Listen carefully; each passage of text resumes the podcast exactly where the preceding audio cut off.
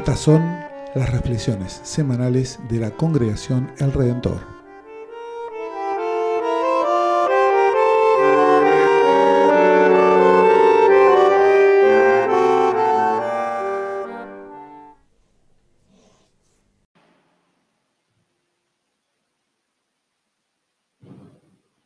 Lectura del Santo Evangelio según San Lucas, capítulo 17.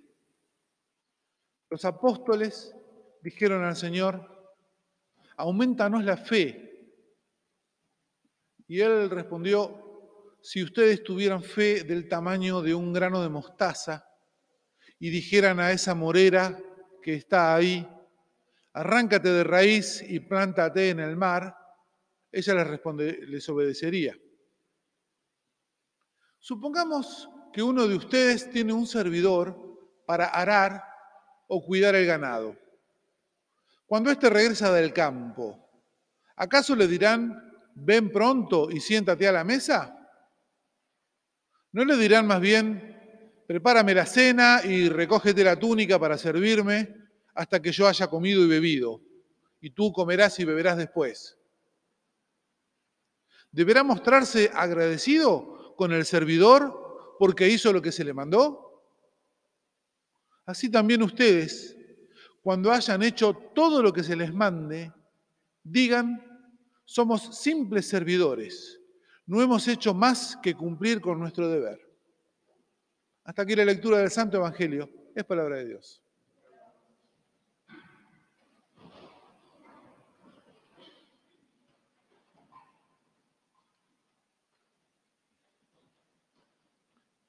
¿Qué tal le sonaron las palabras de Jesús? Cuando hayan hecho todo lo que tenían que hacer, si es que alguna vez llegamos a hacer todo lo que tenemos que hacer, en ese momento, ¿qué? Nos felicitamos, nos damos una medalla, nos aplauden. ¿Qué pasa ahí? La reflexión es, la reina Valera es más dura todavía. ¿Se acuerdan? ¿Qué dice la reina Valera? Siervos inútiles somos, ¿no? No hemos hecho más que lo que teníamos que hacer. En sintonía con la lectura del Antiguo Testamento, el tema del Evangelio arranca hablando de la fe. Habacuc dijo esto de que el justo vivirá por su fe, y el tema del Evangelio arranca con la fe. ¿Qué le dicen los discípulos al Señor? Aumentanos la fe. Interesante, ¿no? El pedido.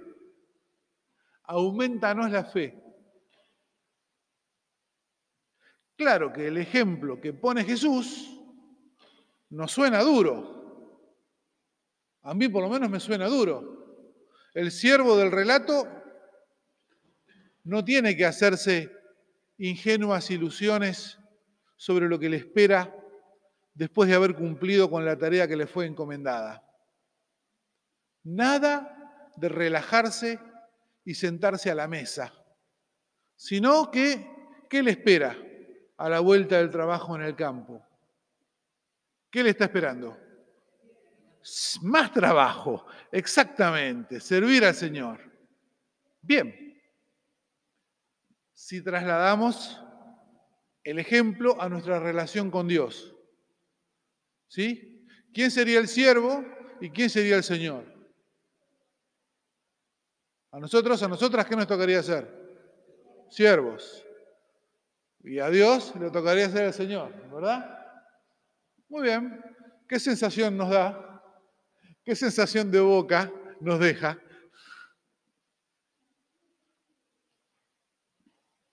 Y la otra pregunta legítima es, ¿Qué tiene que ver todo esto con la fe? Sabemos que en la perspectiva luterana hay una oposición tajante entre la fe y las obras, ¿verdad? De esto les habrán predicado hasta el cansancio. Nuestras obras no pueden salvarnos. Solamente la fe en Cristo nos salva, desde la comprensión luterana de la fe cristiana. desde la confesión luterana de la fe cristiana, nuestras obras no nos salvan, solo la fe en Cristo. Pero incluso la fe es un don de Dios, es un regalo que no merecemos. También la fe, porque uno podría decir, bueno, pero algo pongo, pongo mi fe.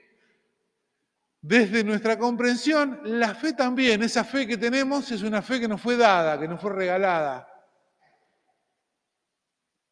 Todos los intentos por ganarnos la salvación a través de las obras, desde nuestra perspectiva, son un desprecio a la sangre de Cristo que vino para nuestra salvación.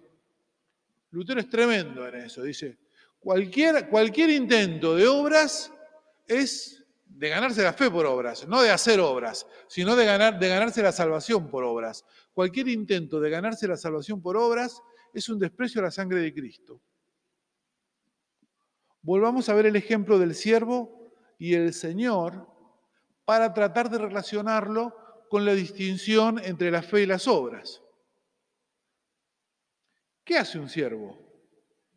Digo yo, cualquier siervo, cualquier empleado hace lo que le mandan, su trabajo, exactamente, las instrucciones que le dan. ¿Estaremos de acuerdo en esto?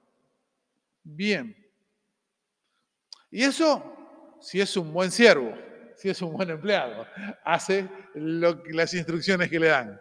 ¿Estamos de acuerdo?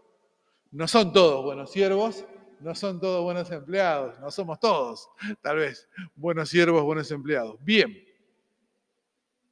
Estamos en problemas, me parece. Pensamos soluciones. La primera, que tal vez se nos viene a la mente, o que a mí se me viene a la mente, es, bueno, dejar de ser malos siervos y hacer todos los esfuerzos para ser siervos eficientes. ¿Sí? Sería una, una primera solución que a uno se le ocurre, ¿no? ¿Qué me dicen? ¿Que es imposible? ¿Que todos tenemos nuestros errores y que nadie puede hacer la voluntad de Dios al 100%? ¿Eso? ¿Eso me dicen? ¿Eso están pensando? Bueno, la verdad que yo pienso lo mismo.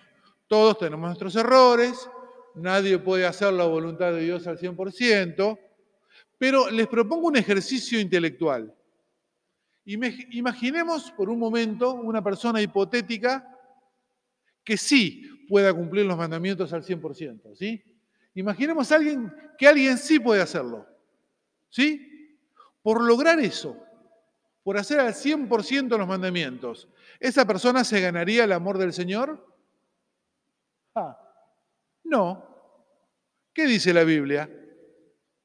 Cuando hayan hecho todo lo que les han mandado, digan, solamente hicimos nuestro deber, no hicimos más que lo que teníamos que hacer. Así que si existiera, que no existe, si existiera una persona que hiciera el 100% de la voluntad de Dios, tampoco se ganaría la salvación por hacer al 100% la voluntad de Dios. Tampoco se ganaría el amor, el favor de Dios por hacer al 100% su voluntad. La, la reflexión sería, no hice más que lo que me correspondía.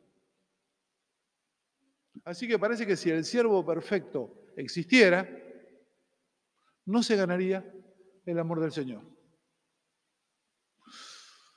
Ah. Porque entonces ¿Quién se puede ganar al Señor, del amor del Señor? ¿Quién se gana el amor del Señor? Les pregunto, en serio, ¿quién se gana el amor del Señor? Nadie. Nadie. ¿Por qué? Porque no se gana el amor del Señor. Nadie se gana el amor de Dios porque el amor de Dios no se gana.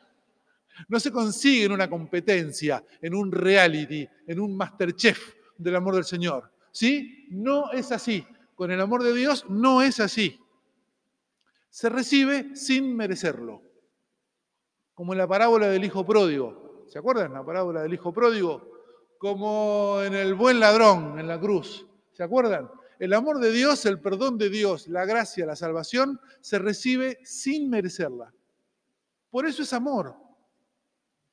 Esto está en el centro de la distinción entre la fe y las obras. Las obras no salvan, no pueden hacernos personas dignas del amor de Dios. ¿Nos salva? Sí, el amor, siempre nos salva el amor, pero nos salva para la vida eterna el amor inmerecido, gratuito. Y la máxima expresión del amor de Dios es Jesús. Esta comprensión de la, relación con Dios es lo contrario de lo que se piensa usualmente en nuestra sociedad sobre la salvación. Creo, a ver, les voy a hacer una reconstrucción, díganme si estoy equivocado. Usualmente en nuestro entorno social lo que se piensa sobre la salvación es que primero hace falta una disposición interior, una voluntad de acercarme a Dios, después vienen las obras de caridad, en las que demuestro esa voluntad. Y entonces, al ver mi esfuerzo, Dios me asiste con su gracia y me permite llegar, si no a la perfección, al menos a un nivel aceptable. Y así soy salvo. Es más o menos así, ¿no? Lo que se piensa en la calle. Bueno, parece que no, por lo menos desde nuestra lectura de la Biblia. El siervo del relato después de hacer el trabajo que le fue encomendado, no llega al esperado descanso. Quería descansar, necesitaba descansar, había hecho todo el trabajo, pero resulta que no llega al esperado descanso después de hacer todo. Entonces, podemos elegir relacionarnos con Dios a través de la fe o a través de las obras. Si elegimos las obras, muy bien, hagamos una lista de todo lo que la Biblia nos ordena y sepamos que nunca vamos a cumplir todas las indicaciones y que aún cumpliéndolas debemos decir, somos siervos inútiles, no hicimos más que lo que teníamos que hacer. Eso si elegimos el camino de las obras si elegimos el camino de la fe, ojo, porque también haremos obras. No es que el camino de la fe es tirarse en una hamaca paraguaya y se acabó. No, también hay obras. De hecho, las mismas obras. Pero el problema es que no hay lista. Y es un menudo problema. Porque entonces, ay, ¿qué significa en la práctica vivir la relación con Dios desde la fe y no desde las obras. ¿Entienden la tentación de las obras? Que es lógica. El siervo, el empleado, sabe lo que tiene que hacer. Aunque no pueda o aunque no quiera hacerlo, pero la lista de tareas está clara y delimitada. La relación basada en el amor no puede tener una lista de tareas como condición. En la relación de amor, de pareja, entre padres, madres, hijos, hijas, en la amistad, ¿qué espera uno? No una lista de tareas. Uno espera del otro, de la otra persona, una actitud de apertura y de sinceridad. Y no puede ser mucho más específico. Después sí sabe cuando eso no funciona, pero en el momento de la expectativa, uno no puede ser tan específico. Bueno, yo espero que, no sé, este, ¿sí? Claro, claro, claro. Eh, bueno, tengo un buen amigo. Yo espero que todos los martes y jueves nos encontremos eh, a tomar un sinsano con Fernet. Por ahí sí nos encontramos todos los martes y jueves. Y está buenísimo. Pero por ahí no. Y hay no hay esa flexibilidad. El amor necesita esa flexibilidad, cuando es sincera, ¿no? Si no es sincera, digo, la flexibilidad tiene que ser de doble vía, porque si no también no funciona. Pero, ¿ven? ¿Ven? Entonces, si yo le exigiera a mi esposa para que la relación continúe, imagínense que llego ahora y le digo, bueno, Sole, para que la relación continúe, esto, esto, esto y esto tiene que pasar. Lo más probable sería que me mande a pasear, ¿verdad? Pero además estaría desvirtuando una relación de amor que es una tarea conjunta. en la que ambos crecemos y ambos cambiamos. Por eso es tentador la lógica de las obras, porque es la lógica del empleado, que de última sabe hasta dónde tiene que hacer, y bueno, listo, hasta ahí llegó. Haciendo eso, puede decir, yo cumplí. O la de los hijos. ¿Cómo es la de los hijos, Vero?